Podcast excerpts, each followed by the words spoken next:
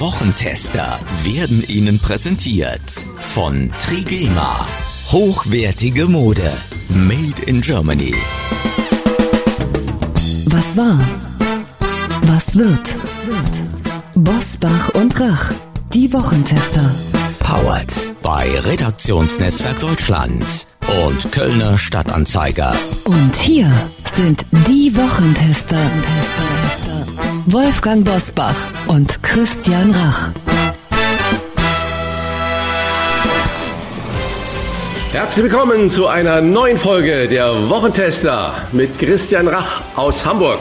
Hallo auch von Wolfgang Bosbach, heute von dort aus, wo der frühere Hausherr tatsächlich einmal behauptet hat, er sei auf einer Kanonenkugel geritten. Mit herzlichen Grüßen nach Österreich und in die Schweiz, selbstverständlich auch nach Spanien und in die USA, wo man uns ebenso gerne hört. Hier sind die Wochentester. Heute mit zwei spannenden Gesprächen zur letzten Wetten das Show von Thomas Gottschalk. Sein Entdecker und ehemaliger Produzent ist zu Gast und der Chef der Wochenzeitung Die Zeit, der Gottschalk am Anfang seiner Karriere getroffen und interviewt hat und gerade noch einmal. Was war?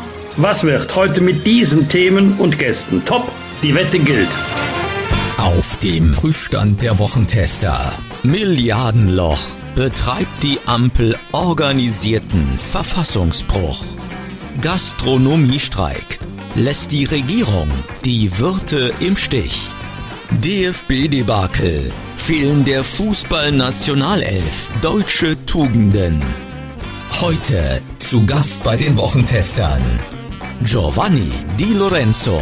Der Chefredakteur der Zeit analysiert das Milliardendesaster der amtierenden Regierung und berichtet von seinem Interview mit Thomas Gottschalk kurz vor seiner letzten Show.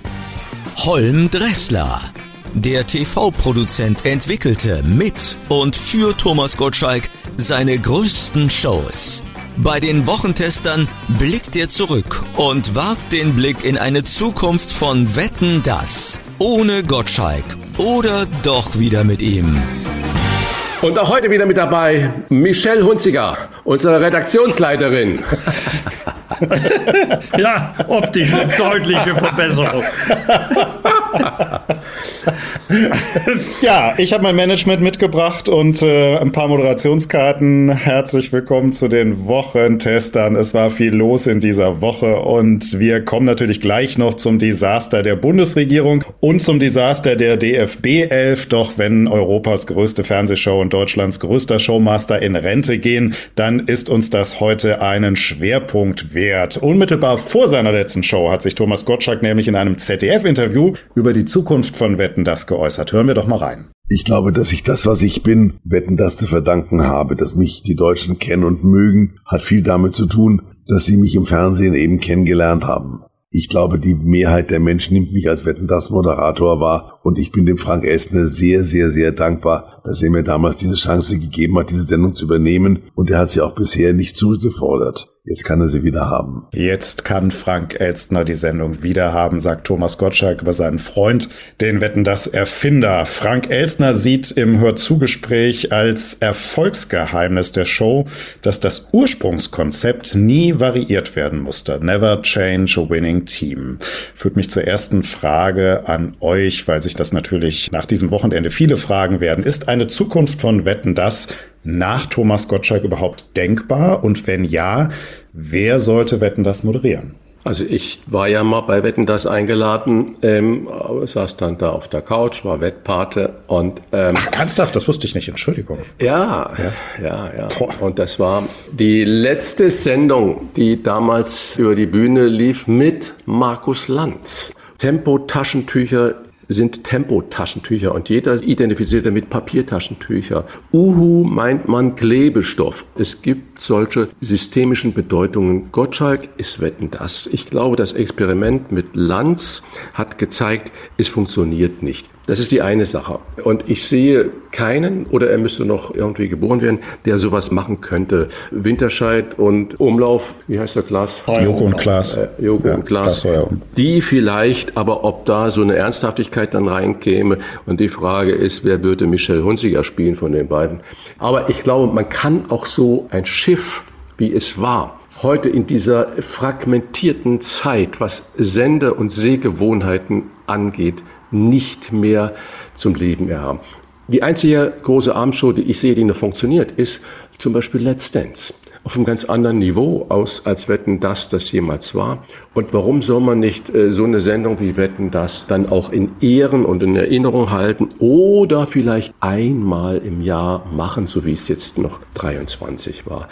Aber einen Nachfolger, Nachfolgerin sehe ich in dieser Kombination mit dem Konzept, wie Frank Elsner gesagt hat, musste nie verändert werden, nicht. Und ich glaube, es wäre an der Zeit, es verändern zu müssen. Also ich halte mal dagegen. Ähm, ich glaube, dass der deutschen Fernsehlandschaft äh, so eine große Samstagabendshow gut tun würde, stimme aber sofort zu, nicht alle vier oder sechs Wochen, vielleicht dreimal im Jahr, viermal im Jahr müsste bei weitem ausreichend sein. Man soll sich ja immer wieder freuen, ob man soll ja gespannt sein auf eine neue Folge. Ich selber war nie auf der Couch, ich war drei, vier Mal live dabei, kann das also auch beurteilen, sowohl äh, vom Showmaster Thomas Gottschalk aus, als auch vom Journalisten Markus Lanz. Ich glaube, Christian Markus Lanz ist zu sehr Journalist für eine solche Sendung. Du musst jemanden haben wie Thomas Gottschalk, der die Treppe herunterkommt, in die Hände klatscht, sagt, Freunde, hier bin ich, es geht los, der schon ganz Lebensfreude ausstrahlt, bevor die Sendung überhaupt begonnen hat. Also so vom Phänotyp her, nicht, dass die beiden es jetzt machen sollen oder müssen, das kann gar nicht meine Aufgabe sein, aber vom Phänotyp her kann ich mir vorstellen, jemanden wie Barbara Schöneberger, die ist witzig, die ist auch ein Stück frech, das gehört auch zu so einer Sendung dazu, oder jemand ganz anders, anders wie Harpe Kerkeling mit einem ganz eigenen, eher ruhigen Humor. Aber ganz wichtig, niemand sollte dann versuchen, Thomas Gottschalk zu imitieren. Das sind riesengroße Fußstapfen. Da muss jeder, der das macht, seinen eigenen Stil finden. Aber wenn ich sehe, was sonst so alles Samstagabend läuft, Wetten, das war ja noch das letzte Lagerfeuer, wo sich die ganze Familie, drei Generationen vor dem Fernseher versammeln und alle ihren Spaß haben. Ich hoffe, dass Wetten, das nicht für alle Zeiten verschwindet. Eine Sache dazu sagen, ich glaube, dass diese Lagerfeuerromantik in den heutigen Familienkonstellationen und in deren heutigen Sehgewohnheiten so nicht mehr entstehen wird. Ja, da halte ich auch mal dagegen. Also ich glaube auch einmal im Jahr hätten wir auch Thomas Gottschalk noch weiter ertragen und uns sogar darauf gefreut. Ich kenne viele, die sich am Samstagabend noch mal vom Fernseher versammeln, die durch die halbe Republik reisen. Die Erfahrung mache ich gerade selber mit einem guten Freund, der aus Berlin kommt und sagt, lass uns doch da mal aufs Sofa setzen und wetten, das gucken. Ich glaube, dass bei Thomas Gottschalk auch ein paar andere Gründe dahinter liegen, warum er da jetzt aufhört. Vielleicht hat es was mit dem Sender zu tun, vielleicht hat es was mit den Gästen zu tun, jungen Redakteuren, Michel Hunziger. Man weiß es nicht. Wir wollen heute ein bisschen da mal nachhören und uns um dieses Thema etwas intensiver kümmern. Dazu später noch ein bisschen mehr. Doch heute soll es natürlich nicht nur um Wetten das gehen. Es gibt auch weitere Top-Themen der Woche und Geburtstage, Glückwünsche. Machen wir sonst nicht an dieser Stelle, aber heute, weil es Runde sind, machen wir es mal. Der Neurowissenschaftler Dr. Henning Beck, unser Premierengast der Wochentester, ist in dieser Woche 40 geworden und hat gerundet. Und für euch beide wird es nicht überraschend sein. Rainer Kali Kalmund wurde in dieser Woche 75 und nach all dem, was man weiß, soll es am Wochenende eine runde Fete geben. Extra so gelegt, glaube ich, auf den Sonntag, weil ähm, viele Sport- und Fußballveranstaltungen vorher sind. Und lasst mich raten, ihr seid doch bestimmt dabei, oder? Man darf es ja solche Sachen nie so laut sagen, aber da drückt dich dein Verdacht nicht. ich hörte, dass er viele Freunde eingeladen hat. Das hat er diese Woche in vielen Interviews, unter anderem auf WDR 2 erzählt. Und da dachte ich, da seid ihr vielleicht dabei. Äh, ich erzähle eine kleine Interna und da ist er mir nicht böse drüber. Er hat mich äh, gefragt äh, vor einem halben Jahr, Menschenskinder, was soll ich denn machen mit meinem Geburtstag? Groß oder klein? Ich sage, Kali, du bist das ganze Jahr unterwegs, dich lieben die Leute und wenn du groß machst, dann wirst du 300, 400, 500 Freunde, Bekannte, Gäste haben und du selbst wirst von deinem Ehrentag nichts haben. Mach doch entweder 25, 50 oder 75 Leute, dann kannst du das gut begründen und dann hast du auch was davon. Aber ich weiß jetzt nicht, wie groß das Ganze wird. Wolfgang, hast du eine Ahnung? Ja, ich habe eine Ahnung, irgendwas zwischen 75 und 300. Ich kann mich noch gut an den 70. Geburtstag von Rainer Kallmund erinnern. Den haben wir im Phantasialand in Brühl gefeiert. Da war wirklich Fuß, vom Fußball alles da, was Rang und Namen hat. Das war ein ganz tolles Fest. Ich war auch einer der drei Laudatoren. Große Erde, große Freude für mich. Christian, wenn du mich gefragt hättest, hätte ich gesagt, das war vor zwei Jahren. Nein, es war vor fünf Jahren oh Kinder, wie die Zeit vergeht. Also freue ich mich. Ich habe ihm schon gratuliert, aber ich freue mich jetzt auf äh, das äh, Dreigestirn. Rainer Kalmund als Geburtstagskind und die beiden Gratulanten Christian Rach und Wolfgang Bosbach. Dann sagen wir alle zusammen an dieser Stelle Happy Birthday, herzlichen Glückwunsch, Rainer Kalmund. Und starten jetzt in die, das kann man fast sagen, ja, neben Rainer Kalmund, weiteren Top-Themen dieser Woche. Wie war die Woche? Wolfgang Bosbach und Christian Rach sind die Wochentester. Der Bundeshaushalt 2024 muss verschoben werden, denn der Haushalt ist nach dem Bundesverfassungsgerichtsurteil in Not, weil unzulässig. 60 Milliarden Euro einfach gestrichen.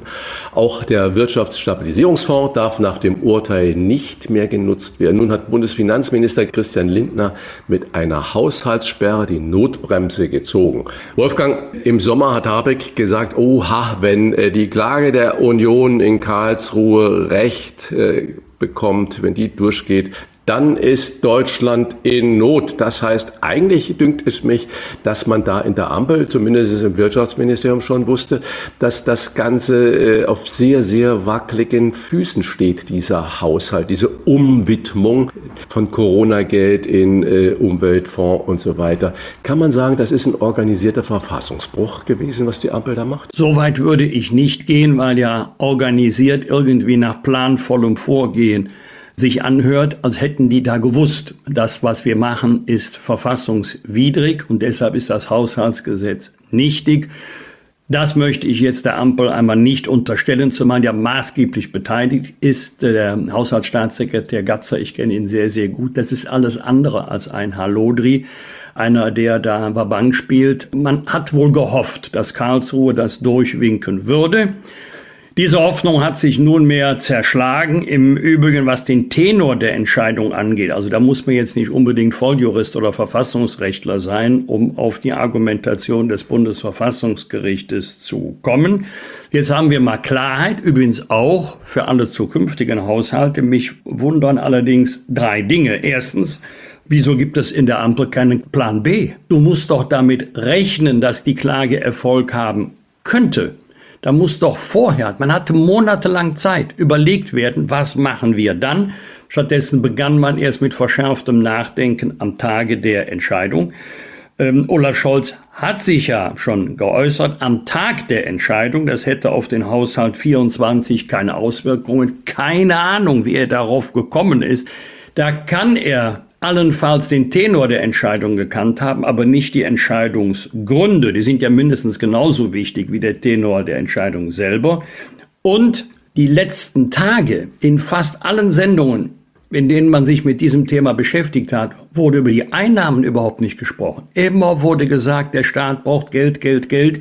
Deswegen muss er viele Kredite aufnehmen. Wir müssen neue Schulden machen. Leute, der Staat hat nie mehr Geld eingenommen als in den letzten Monaten. Es kann jeder mal raten, um wie viel Prozent die Staatseinnahmen in den letzten zehn Jahren, nur in den letzten zehn Jahren gestiegen sind. Um satte 50 Prozent. Der Staat wird dieses Jahr auf allen Ebenen, Bund, Länder, Gemeinden, mehr als 920 Milliarden Euro einnehmen. Selbstverständlich nimmt auch ein Staat Kredite auf, um Investitionen, Zukunftsinvestitionen zu äh, finanzieren. Das ist auch nicht unseriös, wenn der Zinsdienst geleistet werden kann. Und das hätte dieses Thema Zinsen im Bundeshaushalt hätte Anlass geben müssen, auch dem Publikum mal die Wahrheit zu sagen. Und zu der Wahrheit gehört, die Ampel wird nie und nimmer alles bezahlen können, was man im Wahlkampf versprochen hat. Nie. Eine Zahl macht das deutlich. Als äh, Wolfgang Schäuble das Finanzministerium verließ, hat der Bund für die gesamte Bundesschuld 4 Milliarden Euro Zinsen gezahlt. Christian Lindner wird im nächsten Jahr gut 40 Milliarden Euro nur an Zinsen bezahlen müssen. Das heißt, 36 Milliarden werden dem Haushalt entzogen. Da ist nichts mehr drin für Soziales, für Investives, gar nichts mehr. Und die Zinslast wird immer weiter steigen wenn der Schuldenberg weiter steigt. Deswegen muss die Politik jetzt mal den Reset-Knopf drücken und mal überlegen, wie geht es weiter und an alles, was da beschlossen wird, ein Preisschild machen. Und wenn die Bürgerinnen und Bürger glauben, oh, es gibt neue staatliche Leistungen, dann darf ich Ihnen, meine Damen und Herren, versichern, das, was diese Leistungen kostet, wird sich der Staat wieder zurückholen. Wenn ich das so höre und äh, die Zahlen gehen ja so, dass es so in zwei Jahren eine Billion Euro Einnahmen für den Staat gibt. Das sind ja äh, Zahlen und Summen, die kann man sich gar nicht mehr vorstellen. Dann äh, sagt der Finanzminister Lindner, weniger ist mehr. Ich zitiere, er hat es wörtlich gesagt, mit weniger Geld wirksamere Politik machen. Was würde das bedeuten? Müssen diese Einnahmen anders eingesetzt werden? Wie kann das funktionieren, wenn man sagt, weniger haben wir jetzt, wir nehmen nur noch das, was wir haben und damit machen wir eine bessere Politik. Auf welche Leistungskürzungen, glaubst du, Wolfgang, müssen sich denn die Bürgerinnen und Bürger einstellen? Wenn man das so umsetzt, wie Lindner das jetzt gesagt hat, weniger ist mehr. Ich kann mir nicht vorstellen, dass es massive Leistungskürzungen geben wird. Da wird sich vor allen Dingen die SPD querstellen. Arbeitsminister hat sich ja schon verrechnet beim Bürgergeld. Da geht es um die laufenden Ausgaben um satte zwei Milliarden Euro. Nächstes Jahr soll das Bürgergeld erhöht werden. Dafür werden wir immer mehr Geld brauchen. Also keine Leistungskürzung, sondern eher eine Leistungsausweitung. An anderen Stellen mag das anders sein. Da wird auch der Rotstift angesetzt werden müssen. Und dann kommen wir zu einer ernsthaften politischen Debatte nämlich es müssen Prioritäten gesetzt werden. Wenn du eine Koalition aus drei Parteien hast, dann bringt jede Partei ihre Wünsche mit. Und weil es ja bei Abstimmungen keine Sieger und keine Verlierer geben darf, werden am Ende diese Wünsche addiert, damit jeder was bekommt und seiner Kundschaft sagen kann, gut, dass ihr uns gewählt habt, jetzt gibt es mehr hierfür und dafür. Das geht jetzt nicht mehr. Jetzt werden Prioritäten gebildet werden müssen, es sei denn, man kommt auf die wagemutige Idee, die Schuldenbremse im Grundgesetz auszusetzen oder eine ganz neue Form der Schuldenbremse zu implementieren.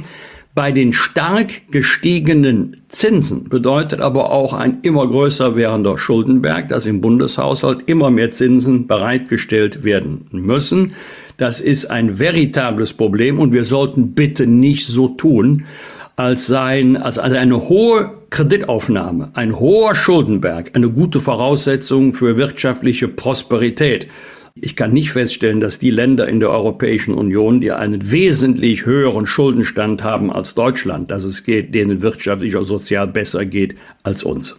Danke an euch erstmal bis hierhin. Bevor wir zu den Streiks kommen, und da sind ja eine ganze Menge im Moment angesagt, äh, eine aktuelle Ergänzung.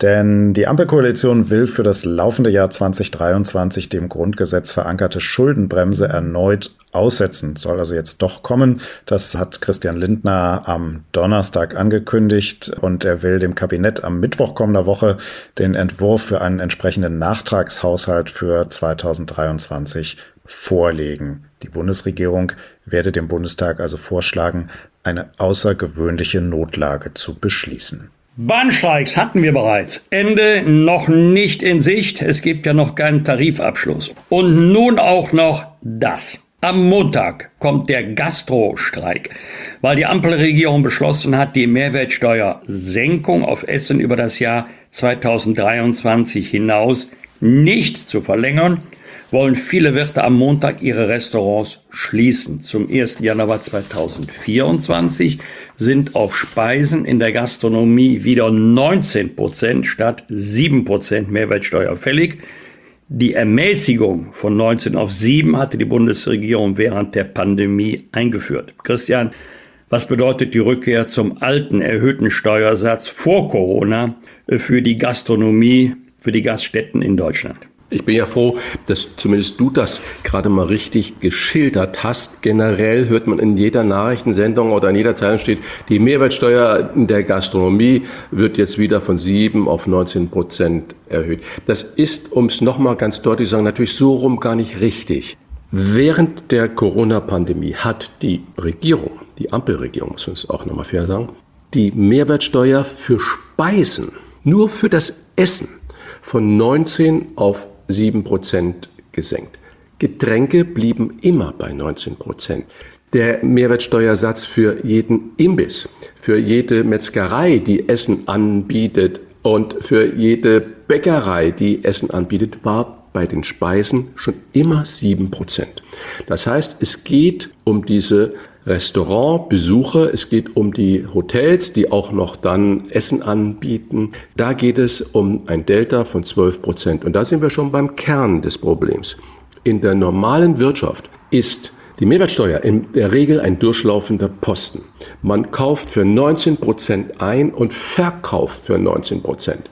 Das heißt also kalkulatorisch relativ simpel zu machen. Der Aufschlag, der Gewinnaufschlag wird mit eingepreist und man bekommt am Ende des Tages natürlich die 19 Prozent, die man ausgegeben hat, wieder. In der Gastronomie kaufen die Betriebe auch nach der Rückkehr zu 19 Prozent die Lebensmittel für 7 Prozent ein. Das heißt, wir haben ein Gap oder ein Delta von 12 Prozent. Diese 12 Prozent muss der Gastronom natürlich in seiner Kalkulation berücksichtigen. Soweit, so gut. Okay. Das war ja vorher auch so. Gastronomie. Wir haben in Deutschland Pi mal Daumen etwa 135.000 verschiedene Betriebe. 135.000. Da sind etwa eine Million Menschen beschäftigt. Das sind 15 Prozent weniger als vor Corona. Das muss man jetzt schon mal wissen. Der Umsatz aller gastronomischen Betriebe ist mehr als 35 Milliarden Euro.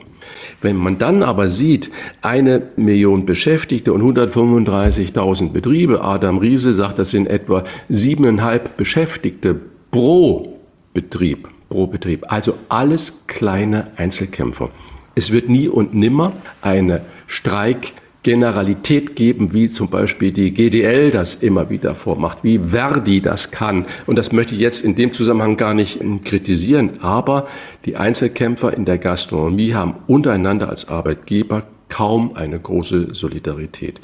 Das sind nur die Fakten. Jetzt komme ich auf die kleinen Dinge. Wenn ich durch Deutschland reise, und Wolfgang, du bist genauso viel unterwegs oder sogar noch mehr, du siehst in den kleinen Städten die Innenstädte, die immer mehr verweisen, wo immer mehr Ladenlokale leer stehen, die immer mehr von Billigketten dominiert werden, ein Euro Geschäfte, dann wird mir Angst und Bange.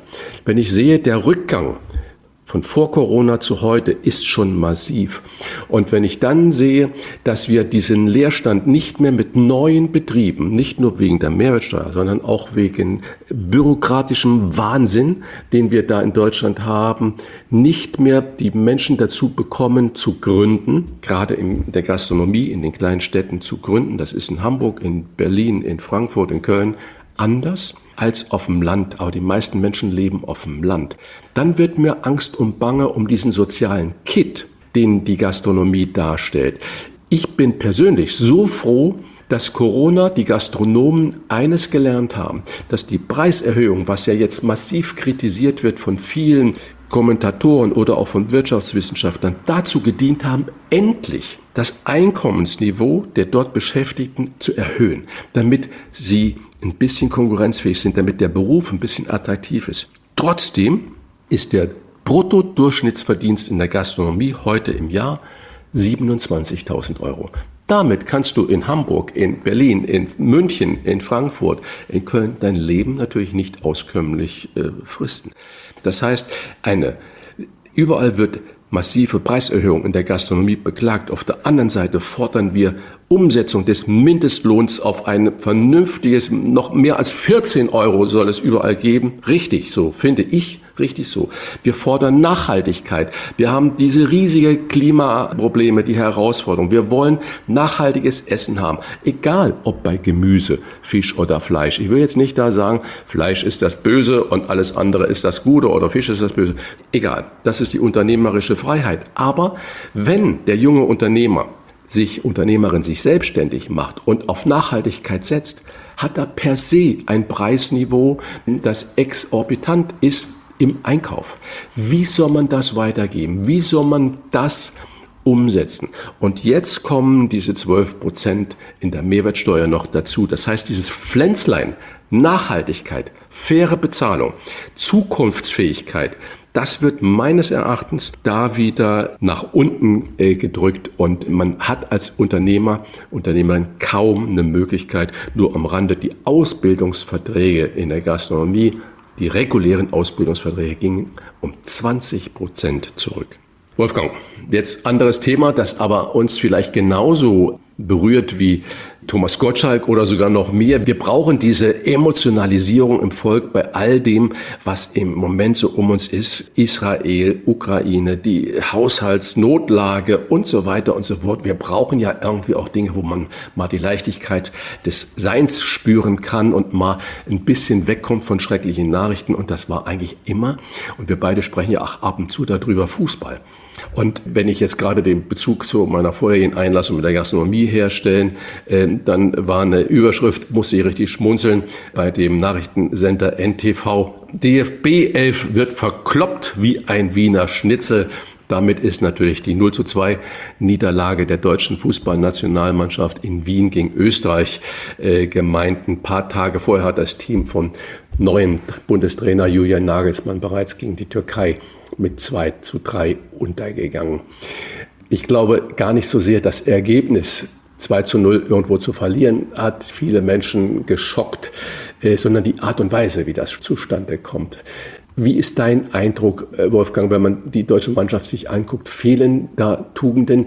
Sind diese jungen Männer, bei den Frauen war es ja bei der WM in Neuseeland und Australien nicht viel anders, sind die alle schon so satt, sind die so gepampert und gepudert äh, mit ihren vielen Millionen, dass sie glauben, sie sind es alleine? Fehlt da irgendwie die Leistungsbereitschaft, Leidenschaft oder äh, wo ist dieser Einsatzwille hin? Das sind nur noch Individualisten. Ist es genau das, was wir in der Gesellschaft ja sehen? Nur noch ich, ich, ich, ich.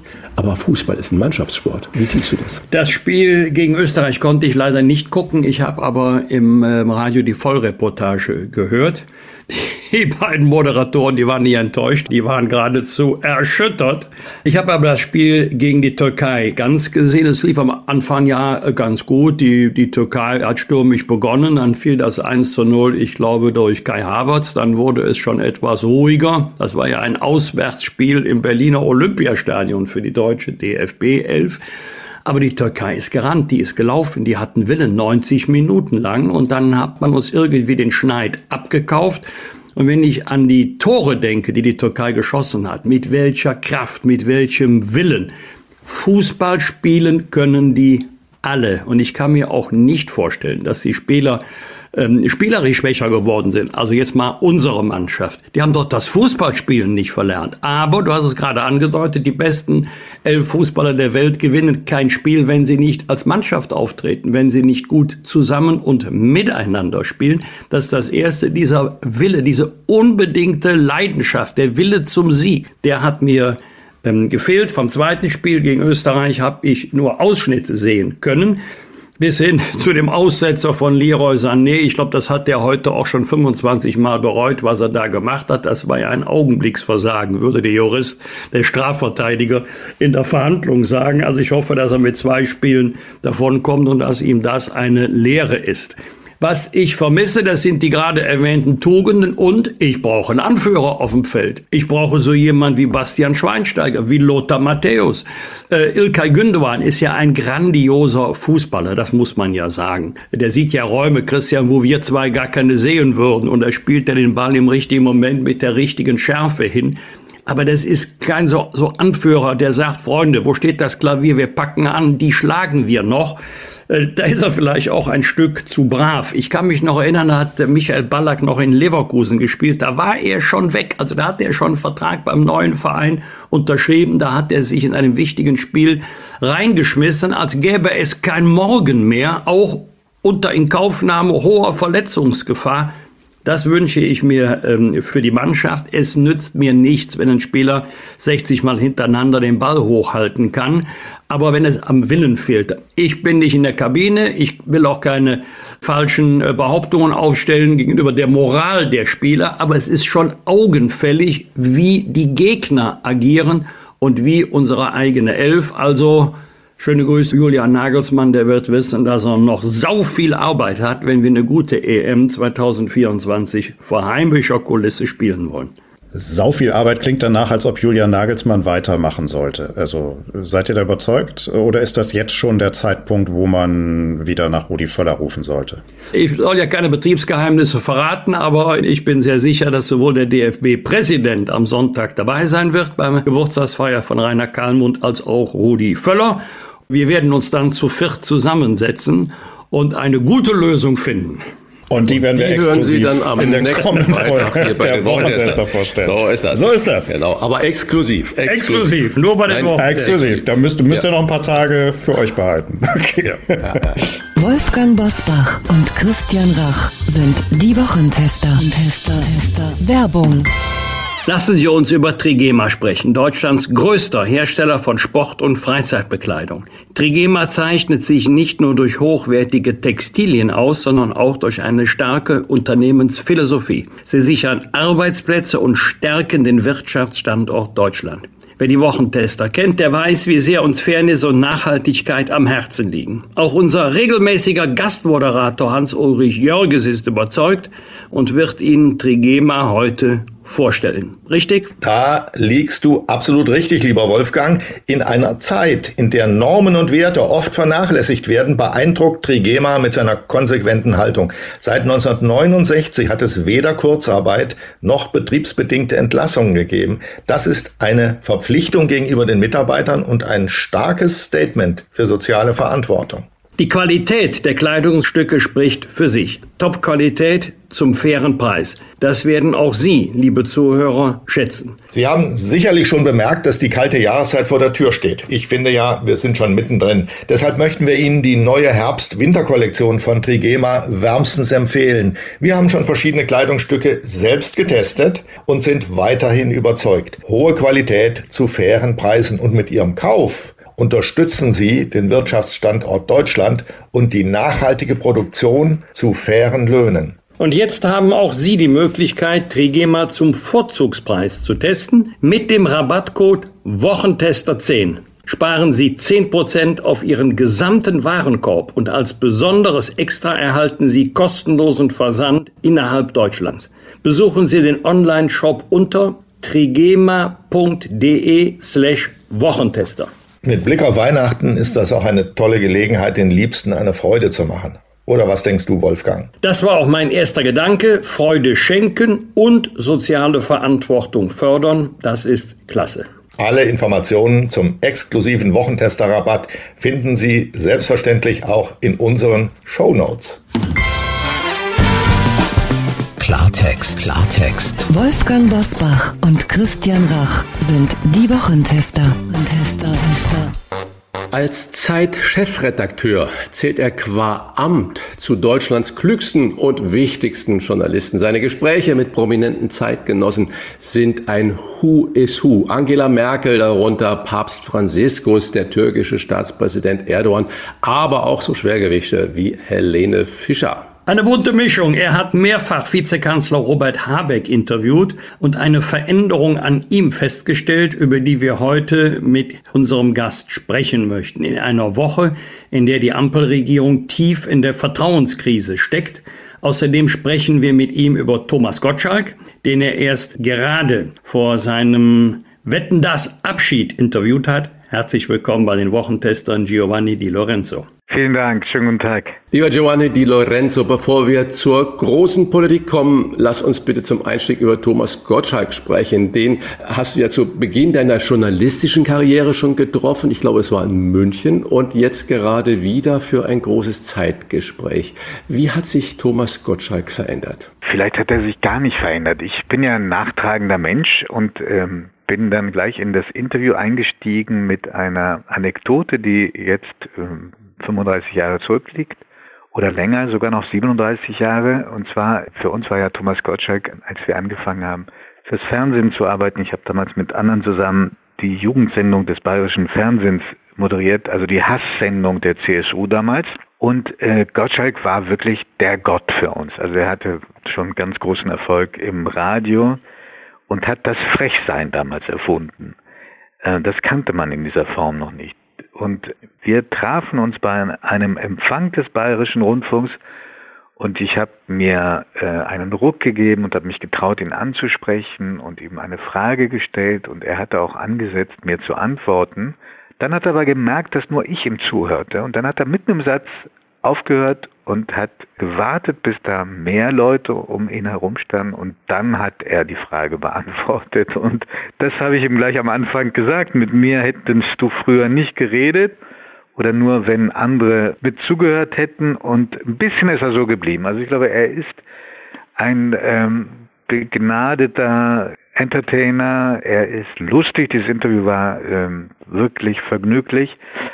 Er ist aber auch jemand, der signalisiert, ich will mich nicht groß verändern und nicht alle seine Antworten klingen so sympathisch, wie man es vielleicht denken könnte. Kann es sein, dass er Sie bei der ersten Begegnung nicht so richtig ernst genommen hat und hat absolut, Sie das damals absolut, getroffen absolut. oder haben Sie gedacht, na, da ist eben so?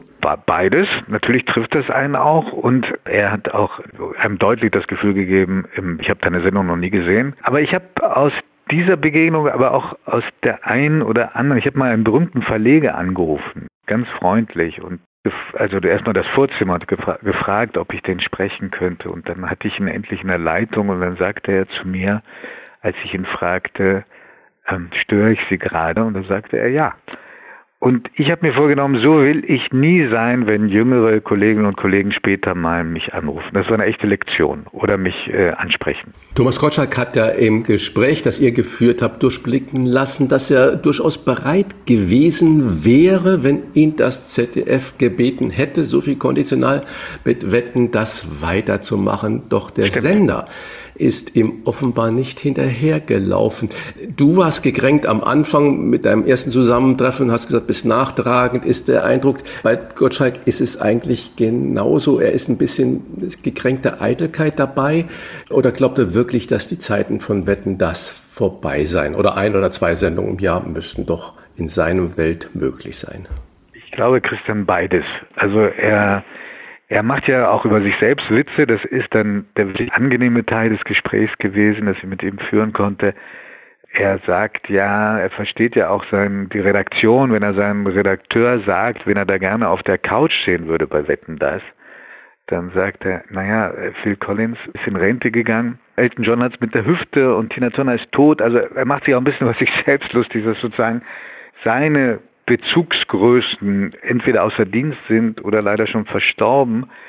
Insofern, das würde dafür sprechen, dass seine Zeit vielleicht vorbei ist. Auf der anderen Seite finde ich, dass das immer noch das tollste Unterhaltungsformat ist, was das Fernsehen hat. Und Wetten, das ist für mich Gottschalk. Und ich glaube, es wäre auch gesellschaftlicher, lassen Sie mich das einfach so sagen, obwohl das jetzt sehr groß klingt, ist es gut, wenn, wenn es noch ein paar Lagerfeuer gäbe im Fernsehen, also generationenübergreifend.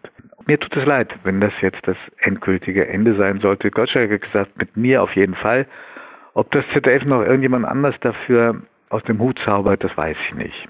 Dieses Lagerfeuer, von dem Sie gerade gesprochen haben, ist das so ein bisschen eine Reminiszenz an die gute alte Zeit oder glauben Sie, nein, auch 2023 fortfolgende werden ganz bestimmte Sendungen den Zweck erfüllen, verschiedene Generationen zu versammeln.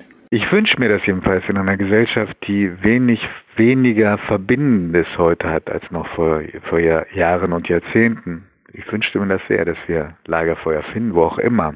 Und äh, Fernsehen ist immer, immer, wenn Fernsehen gut funktioniert, ist es immer auch der Appell an das äh, kollektive Gedächtnis. Weißt du noch? So waren wir und so sind wir heute. Das ist, das glaube ich, das Erfolgsrezept von, von guter Fernsehunterhaltung. Kann Thomas Gottschalk denn sie wisse nicht, was passiert, wirklich ohne die große Bühne auskommen? Oder ist es so, wie seine Kritiker sagen, betreutes Moderieren, dass man sagt, es ist eigentlich vorbei?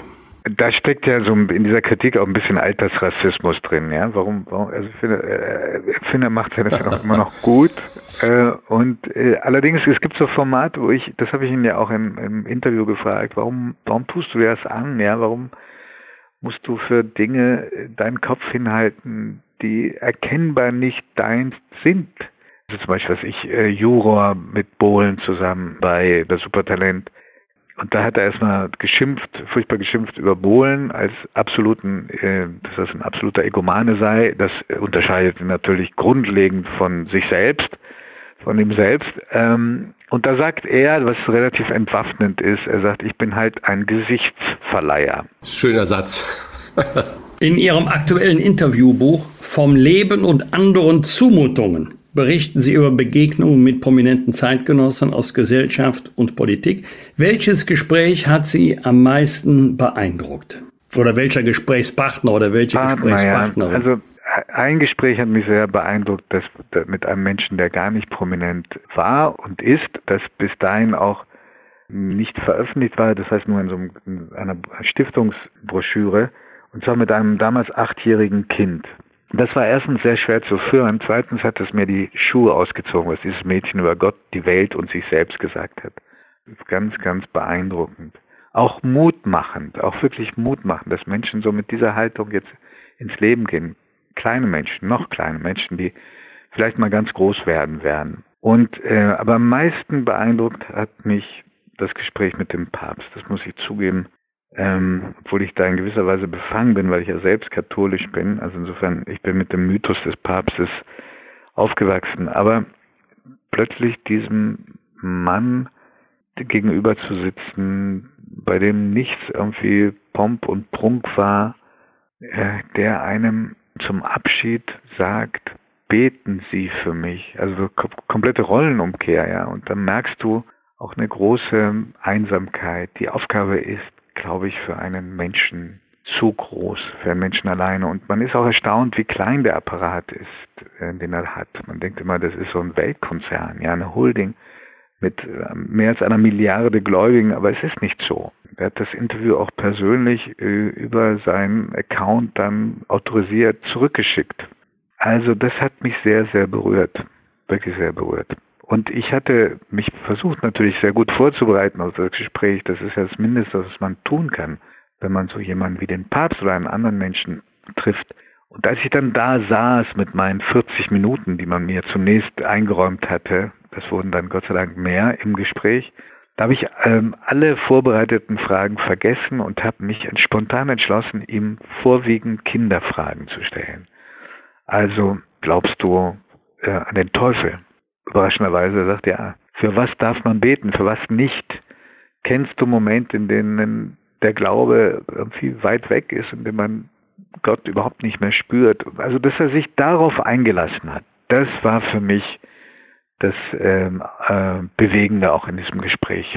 Und natürlich die Anbahnung. Das ist, war wie in so einem Dan Brown Roman für, für Arme, ähm, denn es ist nicht leicht, an den Papst ranzukommen und man braucht Unterstützung in der Kurie. Spannend. Aber äh, sieh mir bitte nach, wenn Wolfgang Bosbach genau diese Frage gestellt hat, was war das beeindruckendste oder eines der beeindruckendsten, dann muss ich natürlich umgekehrt äh, herum äh, auch die Frage stellen, gab es auch Gesprächspartner, Partnerinnen, wo ich sag's mal ganz vorsichtig, deine Erwartungen nicht erfüllt wurden? Absolut. Also das ist überhaupt eine Erfahrung, die ihr und sie wahrscheinlich auch schon gemacht habt, dass Menschen, die, die kennt man ja sonst eher nur über ihr Medienbild. Und einige, die als absolute Sympathen gelten, stellten sich, also im öffentlichen Bild, stellten sich als ziemliche Enttäuschung äh, heraus.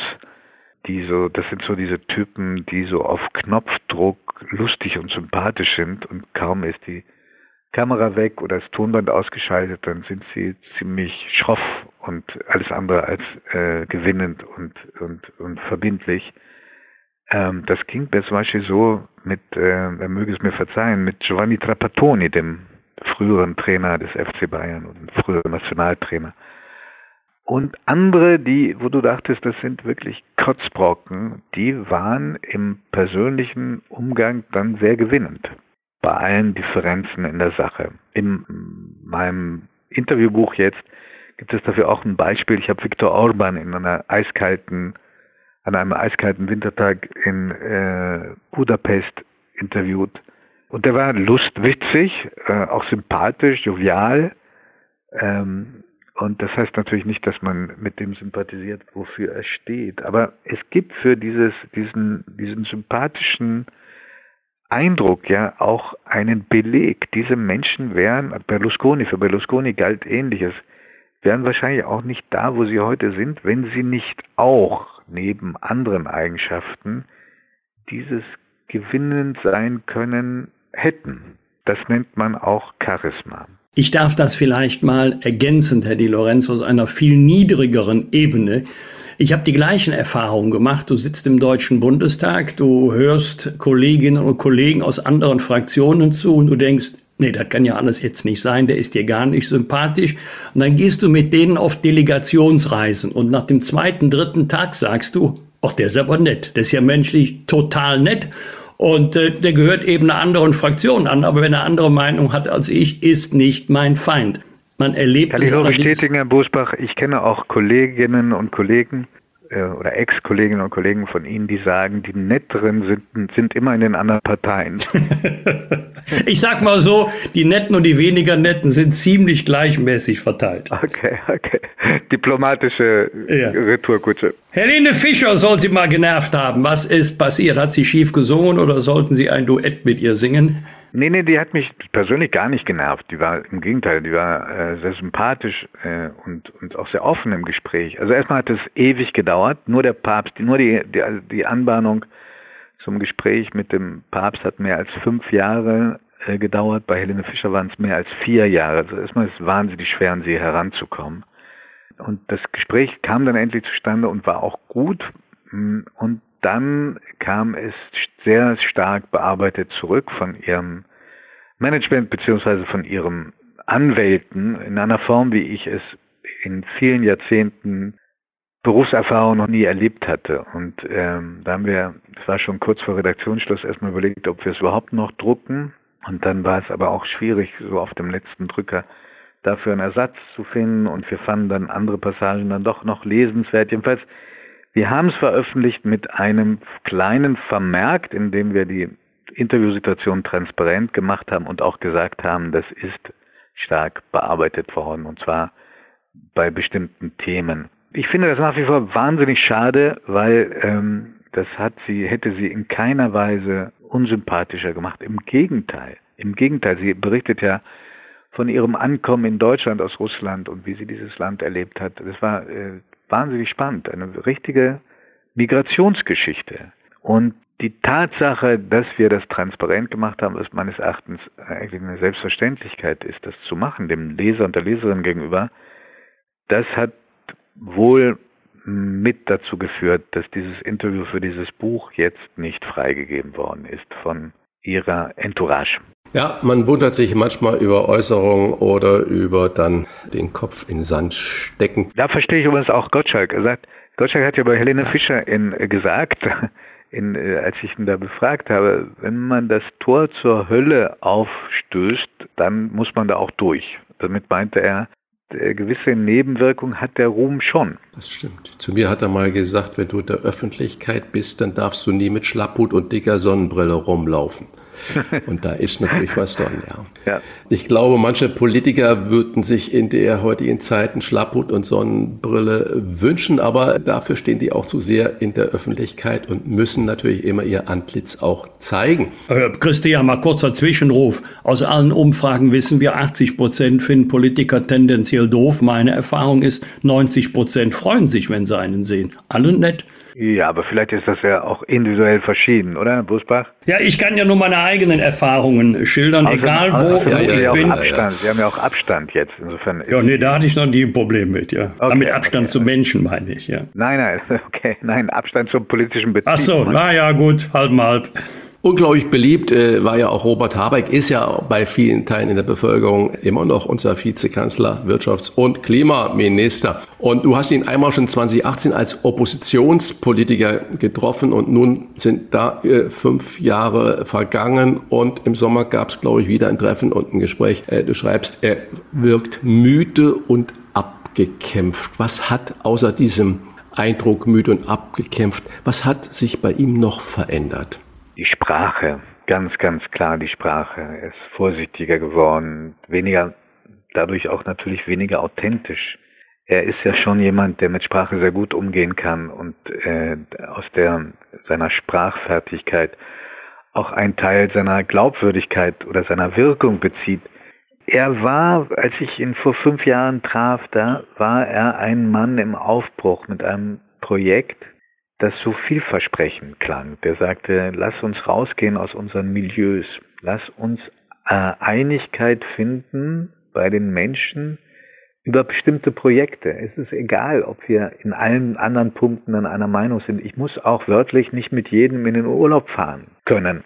Und mit diesem Rezept hat er erstmal äh, seine Partei, die Flügelkämpfe, äh, überbrücken können, beziehungsweise die Flügelkämpfe äh, beendet Partei wirkte ziemlich geschlossen und, äh, und war auf dem Weg zur Volkspartei. Dann bei den Wahlen gab es ja noch das ein oder andere Problem, vor allen Dingen mit Frau Baerbock, was die wiederum Stimmen gekostet hat. Aber es war erstmal ein guter Start. Und nun habe ich ihn wieder gesehen auf dem Höhepunkt der Antistimmung gegen ihn, also auf dem Tiefpunkt praktisch der, der Empfindungen ihm gegenüber, nämlich äh, in der Folge des Heizungsgesetzes. Und äh, das hatte schon mächtige Spuren hinterlassen. Er hat auch zugegeben, dass ähm, er Stimmung, die Stimmung falsch eingeschätzt hatte. Und auf der anderen Seite oder redet er so sehr darüber, dass er es nicht bereut, dass es richtig war, das zu tun und so weiter, dass es schon ein bisschen wie Pfeifen im Wald klingt. Also in meinen Ohren klang, ich will ihm nicht Unrecht tun, aber ein bisschen klang es so. Und ich glaube, dass er, wenn man ihn heute spräche, da wäre er besserer Stimmung und würde einen anderen Eindruck hinterlassen. Aber er wirkte, die, die Ebene, die nicht angesprochen wurde, die wirkte schon sehr niedergeschlagen auf mich persönlich. Und das kann man ja auch nachvollziehen. Nach der verunglückten Debatte um das Heizungsgesetz hatte die Öffentlichkeit vor kurzem den Eindruck, mit seinen, also Robert Habecks treffenden Worten zu Israel, finde er zur alten Form zurück, zur alten sprachlichen Klasse. Ja. Doch dann kam das Urteil des Bundesverfassungsgerichtes. Sie, Herr Di Lorenzo, sind im Gegensatz zu mir ein unparteiischer, objektiver Beobachter und Beschreiber der Szene. Ja, ja. Aber kann es nicht sein, das ist mein Eindruck, mein ganz subjektives Empfinden, dass sich die ganze Truppe, die jetzt in Berlin regiert, das alles viel einfacher, viel leichter, viel unproblematischer vorgestellt hat, also das Regieren und dass nach zwei Jahren doch langsam festgestellt wird, oh, das ist knochenharte Arbeit. Ja, also natürlich habe auch ich meine Vorurteile und auch ich habe meine Einstellungen zu bestimmten politischen Fragen. Niemand ist objektiv. Ich bemühe mich aber sehr auch mit unserer Zeitung, dass wir überparteilich sind und bleiben und nicht zugeordnet werden einer, einer bestimmten Partei. Das raubt unglaublich viel an Glaubwürdigkeit.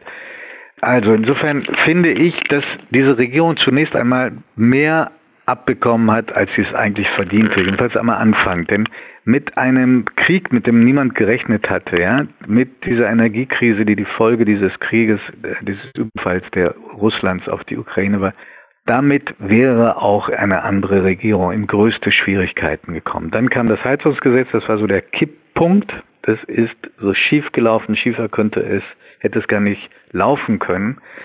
Ich glaube, den Ernst der Lage haben Sie schon erkannt, aber Sie haben nicht mit diesem Urteil gerechnet des Bundesverfassungsgerichtes. Und nun wissen wir ähm, alle drei viel darüber, was das möglicherweise bedeuten kann, dass wir wissen, dass es für die Ampel jetzt eine ganz furchtbare Zerreißprobe ist. Und trotzdem bleiben bei mir zwei Fragen, die bis heute mir niemand beantworten konnte. Ist hier das Bundesverfassungsgericht nicht zu weit gegangen. Also hat sie, hat das dieses hohe Gericht noch wirklich ein Gefühl dafür, in welche Lage sie diejenigen bringen, die Politik auch machen müssen. Also bei allem Respekt vor der Kontrollfunktion, die ähm, ein, ein Bundesverfassungsgericht ausüben muss.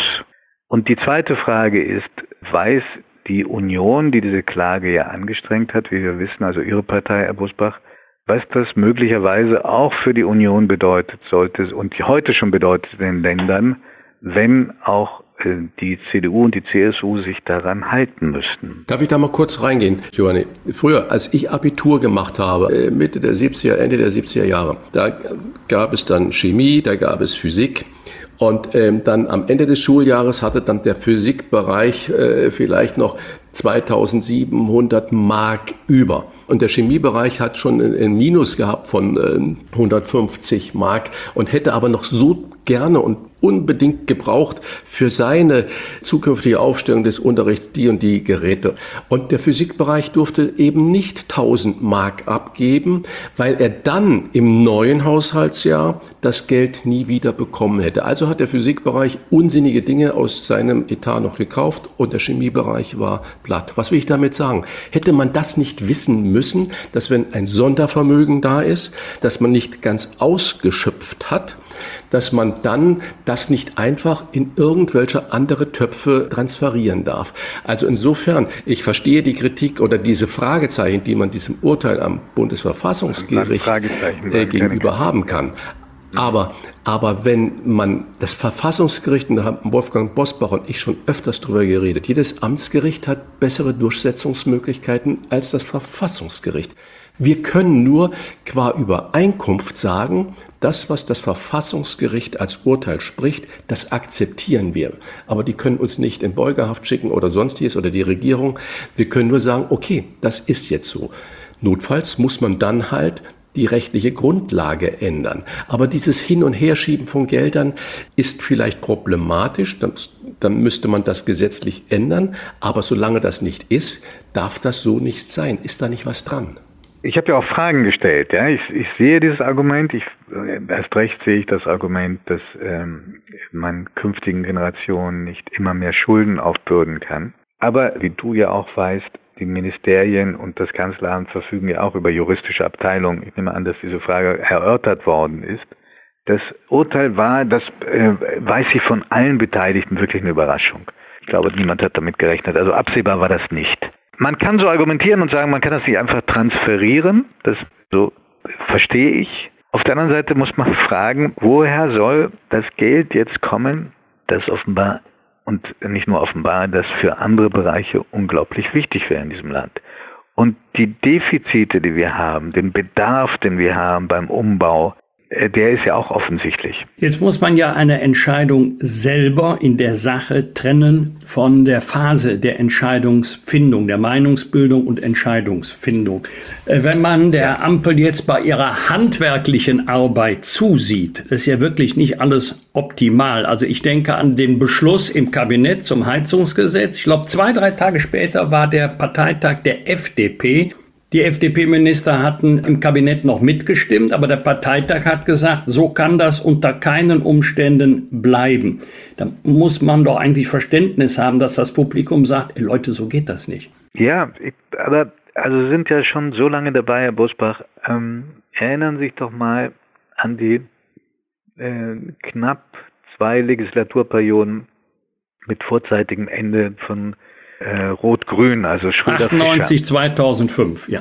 Genau. Ähm, also man muss bei allem, was er, was man heute äh, über, über den ehemaligen Bundeskanzler Gerhard Schröder äh, sagen kann, äh, muss man doch feststellen, und ich glaube, die meisten tun das auch in, in den Parteien, parteiübergreifend, er war ein durchsetzungsstarker Kanzler mit enormer Energie.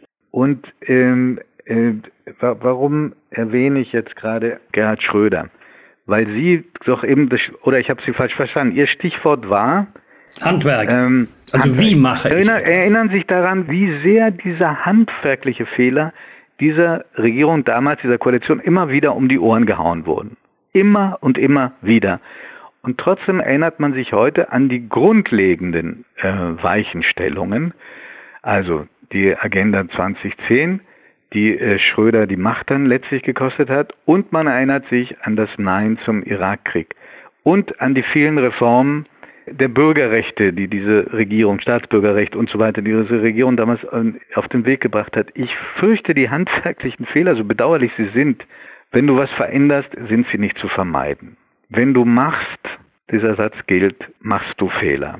Macht Scholz zu wenig Basta-Politik, so wie Schröder das früher gemacht hat? Sprich, Schwierig, also das wird ihm immer wieder vorgehalten. Da sagt er, es ist auch schwieriger äh, in, in einer Drei-Parteien-Koalition, die es noch nie gegeben hatte, bis zur Ampel, äh, Basta-Politik zu machen. Es entspricht wohl nicht, auch nicht seinem Wesen. Aber ich meine, jeder von uns weiß, das, das große Problem von Scholz ist weniger das Handwerk. Da möchte ich mal wissen, ähm, auch von Herrn Bosbach, ob er viele Politiker kennt oder Politikerinnen, die heute handwerklich und von der Erfahrung in der Lage wären, seinen Job auszufüllen. Also man muss schon sagen, eine gewisse Professionalität hat er.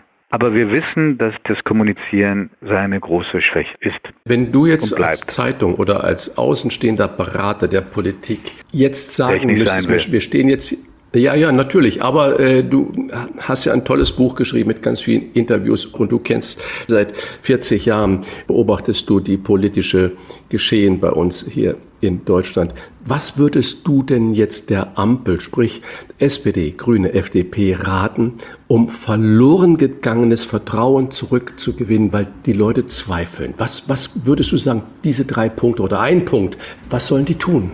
Haben die eine Chance noch? Ich glaube, dass der Vorrat an Gemeinsamkeiten schon länger aufgebraucht ist, dass sie in erster Linie zusammenbleiben, weil sie wissen, alles andere wäre noch viel schlimmer und bei Neuwahlen würden sie viel schlechter noch abschneiden. Äh, insofern ist das jetzt keine besonders optimistische Prognose, die ich anstimme. Aber helfen würde äh, auf jeden Fall weniger Streit untereinander. Ja, also da gebe ich Ihnen beiden recht, auch Herrn Busbach, weniger handwerkliche Fehler. Und das Dritte, und äh, ich kann mich nicht erinnern in, in so vielen Jahrzehnten, dass eine amtierende Regierung so wenig Rückhalt in der Bevölkerung hatte, laut Meinungsumfragen wie heute vielleicht auch schonungsloser als bisher die Frage zu stellen, ob die politischen Projekte, für die diese Ampel steht, eigentlich eine gesellschaftliche Mehrheit hat. Da habe ich große Zweifel. Und ich bin wie der Bundeskanzler Scholz, der das aber schwer mit der Praxis in Übereinstimmung bringen kann, der Meinung, jede wichtige politische Entscheidung müsste auch bei einer Volksabstimmung eine Mehrheit finden. Die haben sie im Moment nicht, um es ganz vorsichtig auszudrücken.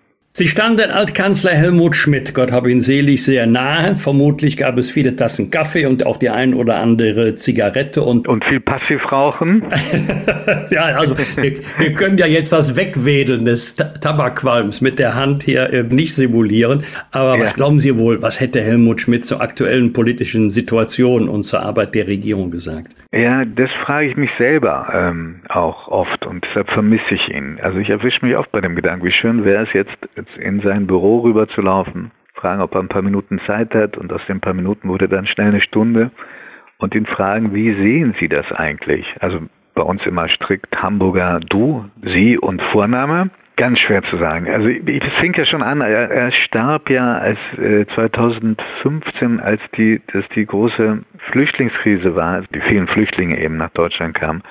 Auch da hätte ich ihn gerne, es war auch unsere letzte Verabredung, zu diesem, zu diesem Migrantenstrom hätte ich ihn sehr, sehr gerne gefragt, wie, wie finden Sie das eigentlich? Er hätte, ich glaube, in der Frage der, des Krieges in, in der Ukraine von den Russen angezettelt, hätten wir wahrscheinlich Streit bekommen. Und ähm, heute was die Energiekrise anbelangt, die Inflation, äh, das Haushalten mit weniger Geld. Ich weiß es nicht, aber ich hätte ihn gerne gehört. Er fehlt. Er fehlt. Und wir sagen vielen Dank für diese Einordnungen und Einblicke in Jahrzehnte voller spannender Gespräche. Wer die Interview nachlesen möchte, dem empfehlen wir das Buch vom Leben und anderen Zumutungen. Vielen Dank für das Gespräch, Chefredakteur der Wochenzeitschrift Die Zeit, Giovanni Di Lorenzo. Ich danke Ihnen. Herzlichen Dank auch vielen, von mir. Alles Gute. Ja, kann ich nur umgekehrt zurückgeben. Fragen wir doch, fragen wir doch. Wolfgang Bosbach und Christian Rach sind die Wochentester. Tester, Tester. Er hat mit Thomas Gottschalk die ganz großen Erfolge produziert und war sogar bei dessen erster Fernsehsendung Telespiele als Redakteur mit dabei. Dann folgten Shows wie Na sowas, Gottschalk Late Night oder gemeinsame Moderationen auf der internationalen Funkausstellung von Thomas Gottschalk mit Günter Jauch zusammen. Und natürlich ab 1981, also aus der Steinzeit des Fernsehens muss man sagen, die Produktion der ersten Erfolgsjahre von Wetten das. Wie ernst müssen wir Gottschalks Abschied nehmen? Also Howard Carpendale hat ja auch 25 Abschiedstourneen absolviert. Was bedeutet das für die Show und ist die Fernsehunterhaltung heute wirklich so viel anders als früher? Das fragen wir den TV-Produzenten und Gottschalk-Insider Holm Dressler. Herzlich willkommen, Herr Dressler. Ja, hallo, Servus, ja, grüß Sie. Hallo. Lieber Herr Holm Dressler, Sie kennen aus langjähriger Zusammenarbeit, ich sag's mal ganz vorsichtig und in Anführungsstriche, die Psyche von Thomas Gottschalk. Warum hört er denn wirklich jetzt mit Wetten das auf? Ja, also dazu muss man tatsächlich in das Innere von Thomas schauen und ich glaube, dass ich das immer noch kann. Der Thomas, ich nenne es mal ganz vorsichtig und ich hoffe, das richtig verstanden zu wissen, ist ein Lusttäter. Das heißt, damit meine ich, ich äh, ist wirklich äh, gepolt auf das, was Spaß macht und, und im, im anderen Fall auf das, was ihm keinen Spaß macht. Und da ist er auch sehr spontan. Und er hat äh, natürlich äh, auch äh, über diese ganzen Jahrzehnte immer wieder auch mit Kritik Kritiken zu kämpfen gehabt, auch in, in seinen großen Erfolgen. Und ich weiß noch, dass er am liebsten jeden Leserbrief, der hört zu, äh, persönlich beantwortet hätte. Also ihm macht Kritik schon was aus. Äh, und wir haben ihn eigentlich immer geschützt davor, das liest das nicht und was auch immer und bleib wie du bist. Und jetzt durch die sozialen Netzwerke, da, da kann man gar nicht mehr äh, abschalten sozusagen. Und da, glaube ich, hat es dem Thomas einfach irgendwann gereicht. Äh, und dann hat er mehr oder weniger doch spontan, das war kein gereifter Entschluss, gesagt, ich höre auf mit diesem ganzen Kram, zumindest mit Wetten das, ich bleibe nur im Fernsehen erhalten. Aber wenn ihr Wetten das nicht mit mir haben wollt, na gut, bitteschön, dann soll es jemand anders machen. Und wenn ihn das ZDF händeringend im kommenden Jahr ganz lieb darum bitten würde, zurückzukehren, was dann ja. mein Freund Günther Jauch glaubt, dass es Gottschalk dieses Mal ernst meint. Was meinen Sie? Nein, ich, ich glaube, dass er sich überreden ließe. Denn in den, seinen letzten Interviews hat er ja auch in Richtung ZDF gesagt, dass er nicht das Gefühl hatte, dass die ZDF-Chefs ihn behalten wollen. Also er vermisste da etwas sozusagen an, an Nachdruck. Und ich glaube, also zum Beispiel, wenn es einmal im Jahr eine große Open Air auf Mallorca gäbe, einen riesengroßen Event, dann würde er sich das nochmal überlegen. Also da glaube ich, den Thomas zu kennen. Er hat ja auch gesagt, der liebe Gott hat mir zugeflüstert, es wäre an der Zeit mit Wetten das Schluss zu machen. Und das Zitat geht noch weiter. Das ZDF hat nicht widersprochen ist es so ein bisschen was Gekränktes da drin, dass er irgendwie das Gefühl hatte, naja, vielleicht sind die froh, dass der alte blonde Lockenkopf, dass wir das so zu Ende bringen können. Irgendwie fehlte ihm da so ein bisschen Wertschätzung? Ja, man kann es vielleicht so sagen, gekränkt ist ein großes Wort. Also das, das passt auch gar nicht zu Thomas, wirklich äh, gekränkt zu sein. Und wenn er das ist in irgendwelchen Fällen, dann, dann ist das nach einer halben Stunde wieder vergessen. Aber ähm, ich glaube schon, dass, dass er hier den, den, äh, den Zuspruch vermisst hat vom ZDF. Und er hat ja auch ähm, in Interviews geantwortet, dass es auch Probleme mit der Redaktion gab, was die Gäste betrifft. Er hat ja gesagt, also ich will keine Influencer auf der Couch, ich will die Stars aus Amerika. Und dann, dann kommt vielleicht auch tatsächlich so eine Art äh, Generationenkonflikt tatsächlich, den er natürlich auch merkt an seinen eigenen Söhnen. Er, äh, er weiß, wer Michael Douglas ist, aber nicht, äh, wer irgendwelche Schminktipps gibt. Und umgekehrt äh, ist die heutige Generation ganz anders gepolt. Die braucht diese großen amerikanischen Stars nicht. Ähm, und da hat er wahrscheinlich für sich gedacht, naja, dann macht Wetten das auch keinen Sinn, äh, wenn ich da immer nur in, mit Gästen zu tun habe, die ich persönlich gar nicht kenne. Wie schätzt der Fernsehprofi Holm Dressler die Zukunft einer Wettshow ohne Gottschalk ein? Wer könnte denn Wetten das moderieren, damit die Show weiterhin eine Chance beim deutschen Publikum hat? Naja, zunächst mal zum, zur Show selbst. Also Wetten das, ich glaube an das Konzept. Auch wenn es seit 81 sozusagen auf, auf Sendung gegangen ist. Ähm, das, der, der, der Kern von Wetten das sind ja die Wetten. Und die Wetten werden nicht von einer Redaktion ausgewählt, sondern das sind ja die Zuschauer. Und wir haben, als ich noch aktiv war bei Wetten das, wieder mal die Krise gekriegt. Es ist an allen Socken gerochen worden, alle Gabelstapler waren da, die Bagger erst recht, da kommt nichts mehr. Und dann kam doch was. Das heißt, die Kreativität des Publikums ist unerschöpflich. Das wächst nach. Also ich glaube an den Kern von Wetten das äh, an die Wetten. Denn auch andere Shows in der ARD beispielsweise äh, übernehmen ja mittlerweile das Konzept äh, von Wetten das. Ob es nun groß gegen klein ist oder auch die neue Show mit, mit Hirschhausen. Also an Wetten das liegt es nicht. Das heißt, gleichwohl hat man die Show zweimal schon versucht, in andere Hände zu geben. Einmal Wolfgang Lippert, Markus Lanz hat nicht wirklich geklappt. Und die, die man ja wirklich haben wollte, Joko und Klaas beispielsweise äh, oder auch Kerkeling, die haben gesagt, nein, danke. So, jetzt glaube ich auch, dass das ZDF tatsächlich die Planung hat, Wetten das nicht zu begraben, sondern vielleicht nach einem Sabbatjahr, nenne ich es mal, wieder aufzuleben. Und dann ja, dann bleibt es spannend, ob vielleicht ein Kerkeling reaktivierbar ist, ob vielleicht ein Joko oder ein Klaas das macht. Ich hatte auch Ina Müller äh, für perfekt gehalten.